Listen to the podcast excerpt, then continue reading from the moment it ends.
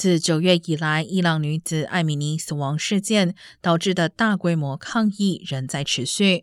伊朗各地并传出不同规模的罢工，但因为网络受到管制，难以估计参加的人数。同时，伊朗原子能组织周日表示，遭到一个匿名黑客组织攻击。该黑客组织称，已经获得了五十个 G 的信息，并要求德黑兰释放在近期抗议活动中被捕的人。